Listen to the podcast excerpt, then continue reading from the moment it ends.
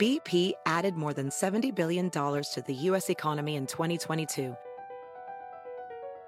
Investments like acquiring America's largest biogas producer, Archaea Energy, and starting up new infrastructure in the Gulf of Mexico. It's and, not or. See what doing both means for energy nationwide at bp.com slash investing in America. Can you remember a time when you thought someone you disagreed with might actually be right? In the new podcast, You Might Be Right, former Tennessee governors Bill Haslam and Phil Bredesen pose that question to guests like Paul Ryan, Al Gore, and Judy Woodruff. Come for the stories, stay for the substance and expert insights into some of the most challenging issues facing the country, including affordable housing, crime, and education. Listen to You Might Be Right a new podcast from the Baker School at the University of Tennessee, available wherever you get your podcasts. 20 AM.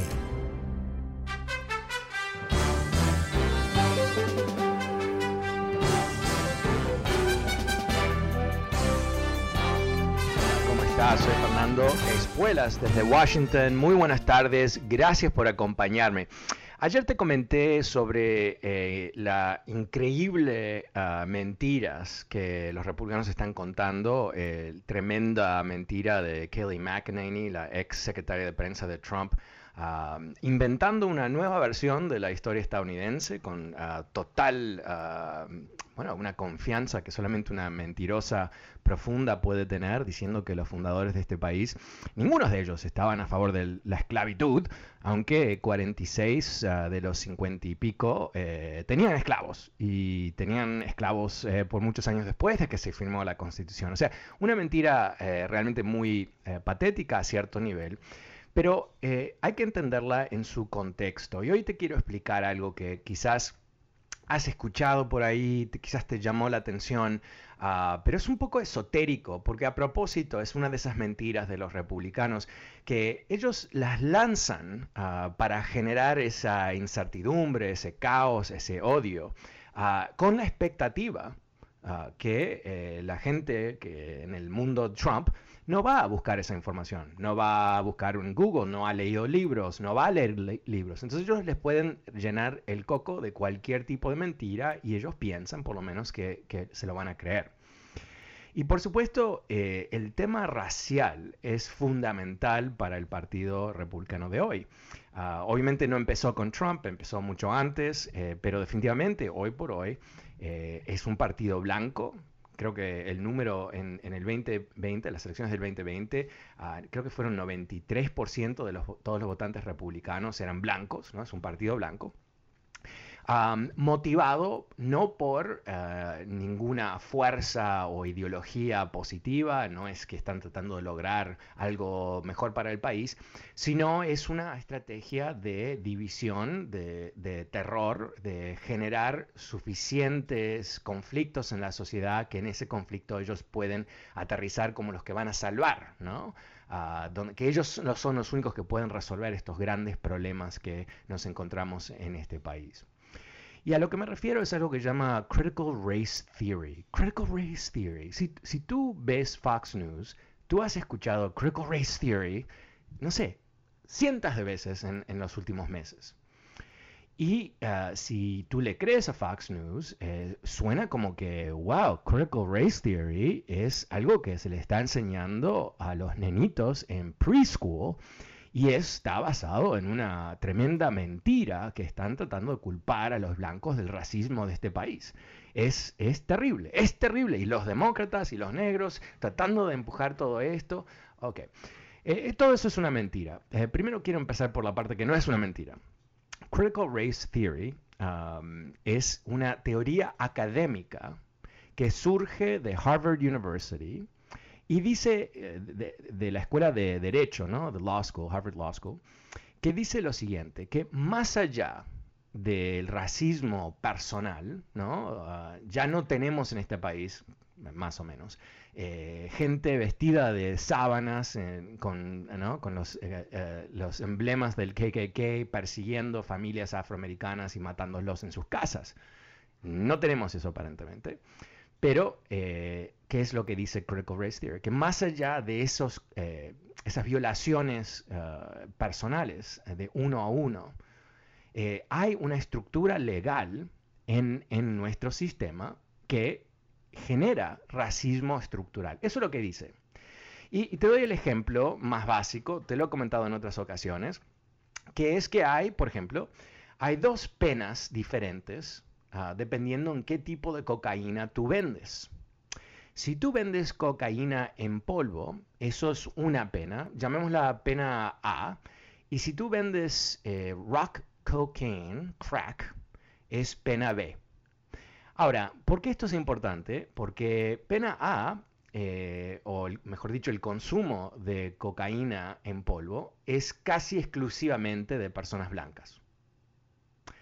Y por ende, la gente que trafica en eso tiende a ser blanca. Pena A es mucho más baja que pena B. ¿Y quién son los consumidores de, cocaína? Ahora es lo mismo químicamente, simplemente es diferente eh, en eh, packaging, si tú quieres. Diferente fórmula de exactamente lo mismo. Bueno, en el, en el mundo afroamericano y latino es crack. Y pena B es como 10 veces más que pena A. Entonces, cuando tú lo ves de esa manera, y ese es solamente un ejemplo y una cantidad de otros ejemplos en, el sistema legal de Estados Unidos, lo que tú ves es que más allá de los esfuerzos personales de no ser racista, de no actuar como un racista, de no discriminar, el sistema legal discrimina. Ahora, ¿por qué es importante reconocer esto? Es porque se puede cambiar. ¿no? Si tú reconoces un problema, y por supuesto un sistema legal que tiene como base el prejuicio racial no es aceptable, ¿no? O uno pensaría que no es aceptable, a menos que estamos en Sudáfrica en los años 30. se puede cambiar, se pueden aprobar nuevas leyes, se pueden cambiar las cosas para que no haya estos efectos dispares dependiendo de si tú eres latino o eres blanco o lo que sea. Esto no debería causar mucho miedo.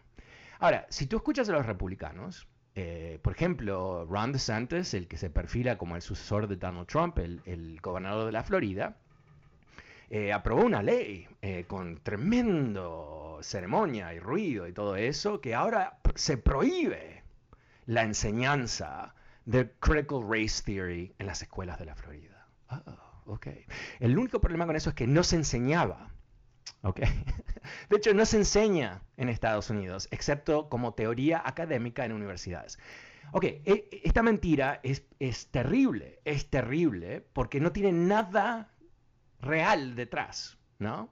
Eh, no hay un movimiento para enseñar esto. Ah, y, y, también lo que a mí me fascina de todo esto es la idea de que si tú enseñas algo, ¿no?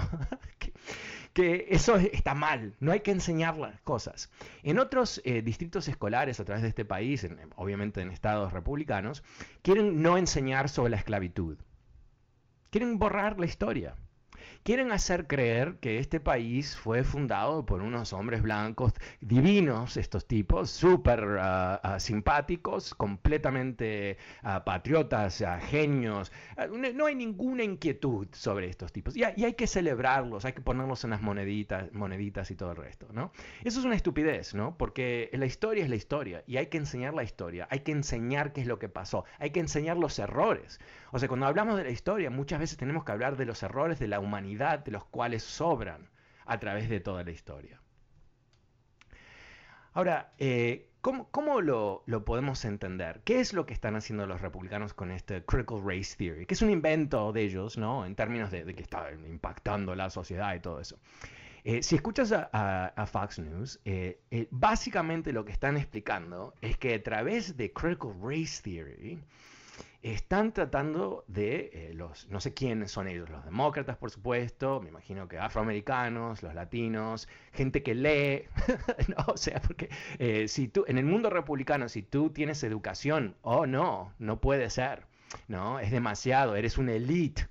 Cómicamente, cuando piensas quién, quién son, quiénes son los dueños del Partido Republicano, no es, no es la gentuza en las calles, ¿no? Sudando, no, eh, son los elites, son el CEO de los bancos, eh, los ah, financieros de Wall Street, son republicanos mayoritariamente. Pero en fin, entonces están tratando de generar una vez más eh, esta idea de, caos, ah, de miedo, de incertidumbre.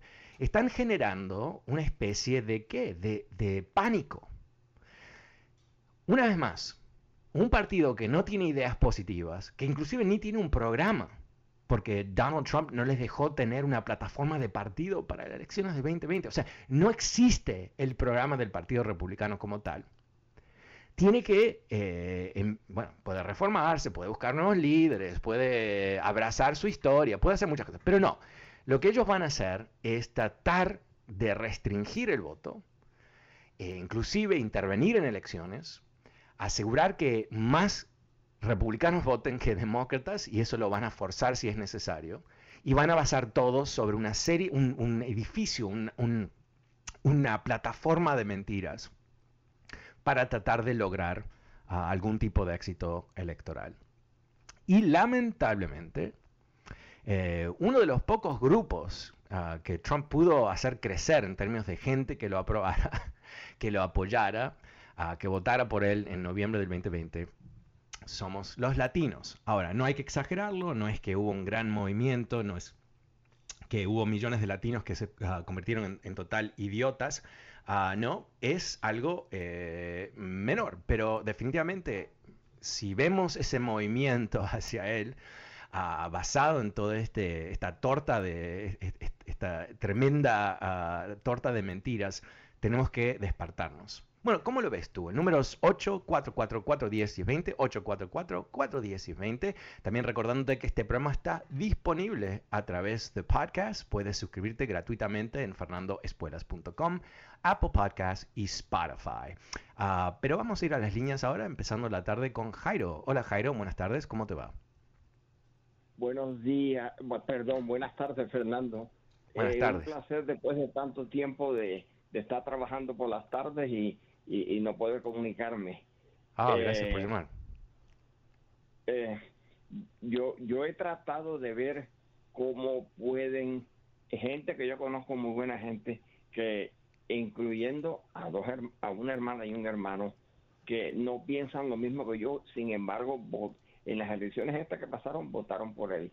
Y, y, un, un, un primo lejano que tengo yo también votó por él. Y no, y, no me explico cómo después de todo lo que pasó en el Capitolio, este, todavía siguen creyendo en, en, eso que pasó y, y, la historia no la van a querer cambiar nunca y, y, los pobres indios que fueron los que, los que estaban primero en este país no los han mencionado para nada. No, o sea, e, es, es ah, lo, que tenemos aquí ah, es eh, una clásica estrategia fascista ah, en donde se reescribe la historia para que esté en, sintonía con lo que dice el gran líder. Ah, se reescribe la historia para generar apoyos en, el público.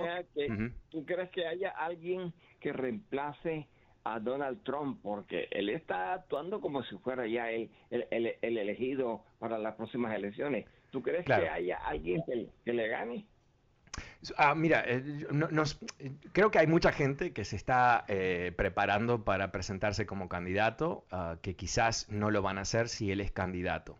Pero hay que entender la motivación de Donald Trump. Quizás eh, me imagino que le encantaría ser presidente una vez más, pero eso es diferente a presentarte a elecciones nacionales Em, donde tú has perdido dos veces, ¿no? Por millones de votos. Enfrentarte a la posibilidad de ser humillado la tercera vez, a una edad ya bastante avanzada, en un, honestamente, si somos honestos, en un cuerpo hecho miseria, ¿no? Eh, maltrato de su propio cuerpo. Eh, no sabemos. ¿Cómo? Ahora lo último, ahora lo último. ¿Tú crees que en el estado de Nueva York, esas empresas que están a punto eh, ya deberían haberlas condenado hace rato, pero les dieron el beneficio de la duda de que, de que las empresas de Trump estaban haciendo algo que supuestamente eh, era legal, pero aunque ellos sabían que era indebido. ¿Tú crees que eh, el, el, condenar a esas empresas incluya el jefe y dueño que es Donald Trump? Ya, bueno, eh, mira, eh, primero el hecho de que hayan, ah, no, han, no, han, condenado, sino que han ah, acusado, ¿no? Indictment, ah, imputado, si tú quieres, eh, a la empresa de Trump. Eso es, es un tema mayor. Se, se, ha imputado por crímenes serios. eso va a tener un impacto. Vamos a ver lo que pasa a través del proceso, que va a ser largo de, de llevarlo a la corte, un, en juicio, con un jurado y todo el resto. Pero lo que yo estoy leyendo es, eh, bueno, una eh, avanzada, uh, un avanzado análisis de, de, lo que implica este juicio para Donald Trump. Primero, antes que todo, es que no es lo, lo último que va a ocurrir. Eh, hay un gran jurado, los gran jurados son jurados especiales que son convocados por procuradores para imputar, ¿no? para hacer un indictment. Y que hay un gran jurado en Nueva York que tiene seis meses de vigencia. Usualmente los gran jurados tienen un mes de vigencia. Entonces, un, un analista que yo confío bastante dice, ¿cómo puede ser que eh, pues, eh, uh, crearon este gran jurado con seis meses y en el comienzo de ese periodo de seis meses hacen una, solamente una imputación eh, no tiene mucho sentido, ¿no? Lo que se piensa que está ocurriendo, y obviamente no sabemos, es que este es el comienzo de lo que van a ser varias imputaciones. Porque las evidencias que ellos tienen, uh, si, respaldan a un crimen, van a surgir, van a surgir. Eh, recordemos que, estos procuradores en Nueva York tienen los impuestos de Trump de muchos años, uh, tienen récords de, su empresa, uh, tienen una cantidad de información que nunca se ha visto, nunca ha estado enfrente de ningún procurador. Entonces, eh, yo creo que lo que va a pasar aquí, eh, esto yo estoy adivinando ahora, es, mi, uh, mi sentido de las cosas. Adivinanza.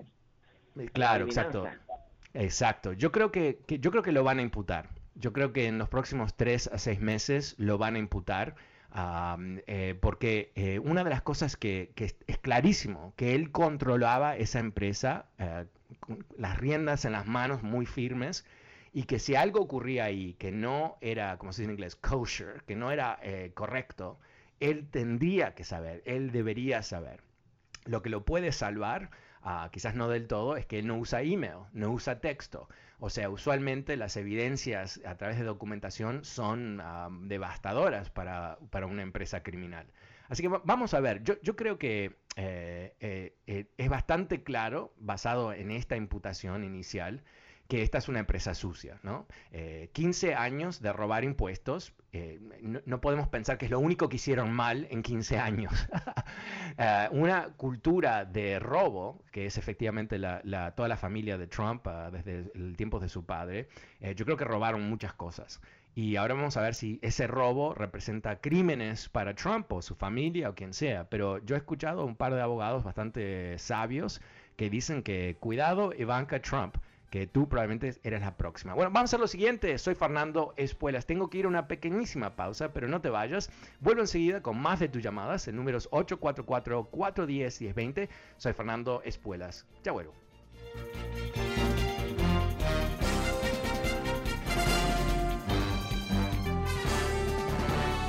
Hola, ¿cómo estás? Soy Fernando Espuelas. Muy buenas tardes desde Washington. Gracias por acompañarme. El número es 844-410-1020 si quieres participar de esta conversación. Eh, volvemos a las líneas con Eric. Hola Eric, ¿cómo te va? Ay. ok, no sé qué pasó con Eric. Um, ok, uh, ok, José. Buenas tardes, José, ¿cómo te va? Buenas tardes, Fernando. Hola, cuéntame. Sí, bueno, eh, a lo mejor me voy a enredar un poco en mis comentarios, pero voy a tratar de explicarme. Okay. Cuando las elecciones de Hillary Clinton, que competía contra Donald Trump, yo le dije a un amigo, creo que va a ganar Hillary Clinton, digo, le digo, se ve que va a arrasar. Dice, no, tú nunca has estado en otros estados aparte de California. Le digo, bueno, conozco un poquito Arizona, Nevada y así. Dice, no, maestro, dice, el racismo en otros estados, dice, está como no te imaginas tú, dice. Yo he estado, dice, en lugares donde he trabajado y de trabajo a mi casa, dice, porque cuando nos encontraba la policía en la calle, nos paraba y nos decía que qué andábamos haciendo, por el simple hecho nomás de ser latinos, dice. Ajá. Hay lugares, dice, donde el racismo está dice, se siente, dice, no es como aquí en Los Ángeles, en otros yeah. estados, dice, estaba un poco menos. Entonces dice, yo te aseguro, dice, que Donald Trump va a ganar, dice, va a arrasar, dice, por el racismo, dice, que existe todavía. Ok. Y, sí, así pasó. Sí, no, no, no, no eh, sin duda eso es parte, ¿no? Recordemos también que Trump perdió el voto popular por ah, casi 3 millones de votos, o sea que em, eh, siempre ha quedado la incertidumbre de si él realmente ganó, porque hubo una intervención de los rusos en varios estados y sabemos que, por supuesto, él, ganó 68 mil votos en tres diferentes estados y es la razón que se convirtió en presidente. Pero el, punto más, más amplio es que em, eh, el racismo de Donald Trump no es un defecto en sí mismo, sino que es la base de su propuesta política. No es que él tiene un, un, gran sinfín de ideas y el racismo es lamentablemente algo que tiene por ahí medio escondido y todo eso. No, no, e, es, es lo que él vendía. Eh, me fascinó una historia que publicó el periódico The Guardian hoy. tiene que ver con un libro que se está publicando la semana que viene, escrito por ah, un periodista que se llama Mike Bender del Wall Street Journal. Es considerado un, muy buen periodista. Se entiende que este libro está muy bien hecho, o sea que, estas cosas que él reporta no son frívolas o rumores, sino que se ha podido confirmar estas cosas. Y habla sobre eh, Trump en Europa. Eh, durante el, ah, un aniversario muy importante del eh, de ah, el fin de la Primera Guerra Mundial, Trump fue a Europa para... Quizás tú recuerdas que, no fue a un, al cementerio donde están ah, enterrados los soldados estadounidenses porque eh, dijo él que estaba lloviendo y que el helicóptero no podía ir, pero eso fue una mentira porque los otros líderes fueron en auto, no hubo ningún problema y todo el resto. Pero eh, fue, todo uno, de esos típicos shows de Donald Trump donde él actuaba de una forma, eh, bueno, vergonzosa, ¿no? En vez de ser el líder de Estados Unidos, uno de los, eh, el país que ayudó a Europa a ganar la Primera Guerra Mundial, uno pensaría que él podría por lo menos imitar a un tipo normal. Pero por supuesto no, no pudo. Y hubo un momento en donde, este, este libro reporta, que, ¿recuerdas John Kelly, el general John Kelly, que fue el chief of staff de Trump? Bueno, un general en Estados Unidos, cuando llegas a general, esa persona, él debe tener un PhD, debe tener varios masters, eh, tiene que saber muchísimo sobre la historia, porque generales de Estados Unidos no son simplemente funcionarios de la guerra, al revés, ¿no? En muchos casos eh, participan en el desarrollo política internacional y todo el resto. Y ciertamente un general que ha tenido experiencia como tuvo John Kelly, sabe mucho de la historia. estaban teniendo una conversación sobre la Primera Guerra Mundial. Y ah, Trump no entendía por qué ah, Estados Unidos peleó contra los alemanes. Ahora, e, e, esto es tan básico la historia, ¿no? O sea, el, imperio alemán en la Primera Guerra Mundial fue eh, un imperio extremadamente agresivo, que invadió países y Estados Unidos intervino en 1917 en la guerra que había empezado en, 1914 después de que Alemania había hundido varios barcos de Estados Unidos en su política salvaje de hundir los barcos que le daban comida a Europa. Eso desató la, participación de Estados Unidos en la Primera Guerra Mundial. Ok, pero ¿qué es lo que dijo eh, eh, Donald Trump? Eh, él dijo que Hitler hizo cosas muy buenas. ¿Cómo? Sí. Uh, well, Hitler did a lot of good things. Así que eh, eh, desde el punto de vista de Donald Trump, presidente de Estados Unidos, el asesino más grande de la historia, el racista quizás más uh, grande de la historia, hizo cosas buenas. ¿Y cuál era su, su, entendimiento de esto? Es que hubo bueno, buen crecimiento económico en Alemania en los años 30. ¿Y qué es lo que le dice John Kelly? John Kelly le dijo, no puedes decir nada positivo sobre Hitler nunca. Y, Donald Trump no le gustó eso. Y además le dijo, ¿sabes qué? Yo creo que hubiera, sido mejor que los alemanes hubieran quedado en la pobreza y no tener un genocidio, ¿no? Cosas que uno dice, me imagino, eh, John Kelly debe estar ahí mirándolo, diciendo, ¿cómo yo puedo estar al lado de un presidente de Estados Unidos que está alabando a Adolf Hitler? ¿Cómo puede ser? Comento esto eh, porque, primero porque es, lo más loco del mundo, ¿no? O sea, eh, eh, ¿a quién se le ocurre aplaudir a Adolf Hitler? ¿A quién? Excepto a los nazis mismos, ¿no? Obvio. Pero esto es lo que él piensa, esto es lo que él siente. Y si tú estás aplaudiendo a Hitler, ¿qué más estás aplaudiendo? Bueno, obvio, guerra y genocidio, ¿no? De alguna manera tú piensas que todo lo que él hizo al nivel económico es, está bien, inclusive después de que hubo un, ah, un holocausto, millones de personas liquidadas por Hitler, pero el crecimiento económico muy bueno, ¿no? Hay, todo un chiste, que no es muy cómico en, estos momentos, pero es un chiste eh, muy viejo que, decía, eh, em, bueno, em, por lo menos Hitler tenía muy buenas carreteras, ¿no? Es un chiste de muy mal gusto, muy antiguo, y contado por un comediante judío, por eso era cómico en ese momento, porque era wow, ¿qué está diciendo, no? Pero, pero, ¿cuál era el punto de ese chiste? Que Sí, uh, Hitler puso muy buenas carreteras en Alemania y también mató 6 millones de judíos. Ok, ¿no? O sea, e, el contraste es absurdo.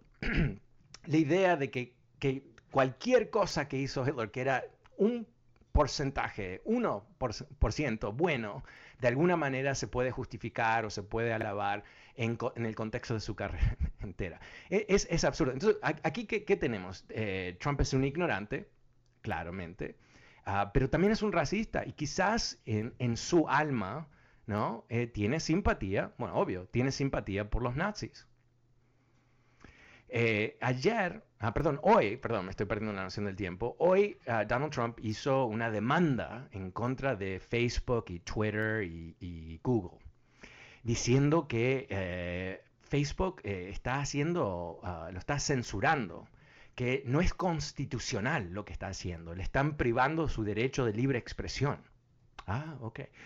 Eh, por supuesto, este juicio no va a prosperar. De hecho, ya Trump lo está utilizando para generar donaciones. Ya salieron, salieron las solicitudes de, pidiendo donaciones para su campaña, para, para eh, pelear contra Facebook y Google y todo el resto. Ahora, eh, ¿por qué esto no va a prosperar? Es bastante básico, ¿no? La constitución dice que todos tenemos derecho de libre expresión, ¿verdad? Correcto. Pero, pero ¿quién es que no nos puede quitar ese derecho? El gobierno. La Constitución dice que el gobierno no nos puede quitar el derecho de libre expresión.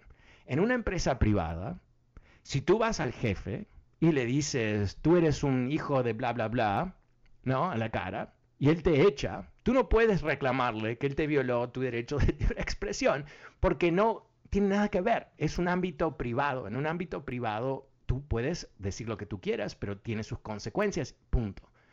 Eh, Donald Trump incitó un ataque al Capitolio, incitó ataques a periodistas, odio por todos lados. Lo quitaron finalmente de esas plataformas. Él no puede ir a llorisquearle a nadie de eso, ah, porque son empresas privadas. Y, piénsalo de esta manera. Si tú eres dueño de un restaurante, eh, bueno, obviamente tienes que servirme a mí. Pero tú tienes reglas en tu restaurante, ¿verdad? Eh, ¿Cuántos restaurantes dicen, si no tienes camisa y zapatos, eh, no, no, te vamos a servir? O imagínate si tú estás en un restaurante y viene alguien, se sienta en una mesa y empieza a vomitarte encima de la mesa a propósito. Eh, lo, lo, vas a echar, lo vas a sacar de tu restaurante. Y no puede proclamarse esto una violación de sus derechos constitucionales. Y, Donald Trump quizás es demasiado bobo para saber esto, eh, no sé, ah, pero sus abogados que tuvieron que eh, graduarse de una universidad, lo saben, lo saben. Obviamente abogados, eh, si les pagas, van a hacer lo que tú quieres, ¿no? más allá de mentir, que no pueden, y eso es porque Giuliani está perdiendo su licencia de ser abogado, pero definitivamente proclamar un derecho no existente no hay ningún problema, mientras que el, el cliente lo esté pagando. Bueno, eh, yo quiero eh, crear conciencia en nuestra comunidad de que lo que tenemos aquí es un desafío no eh, político, sino de existencia, de sobrevivencia de nuestro sistema político. no tenemos dos partidos ya, tenemos un partido imperfecto, loco, los demócratas, y tenemos un grupo fascista que ha abandonado la constitución. Y nosotros los latinos somos los que tenemos que tomar conciencia y tomar acción. Bueno, hoy termino temprano también porque ahora vienen los Dodgers, pero es la última vez esta semana. En los próximos dos días vamos a tener el programa entero y mañana voy a tener una entrevista muy importante. La secretaria de Energía de Estados Unidos del gabinete de Biden va a estar con nosotros en este programa, no te lo pierdas. Soy Fernando Espuelas desde Washington. Chao. Across America, BP supports more than 275,000 jobs to keep energy flowing. Jobs like updating turbines at one of our Indiana wind farms and producing more oil and gas with fewer operational emissions in the Gulf of Mexico. It's and, not or. See what doing both means for energy nationwide at bp.com slash investing in America.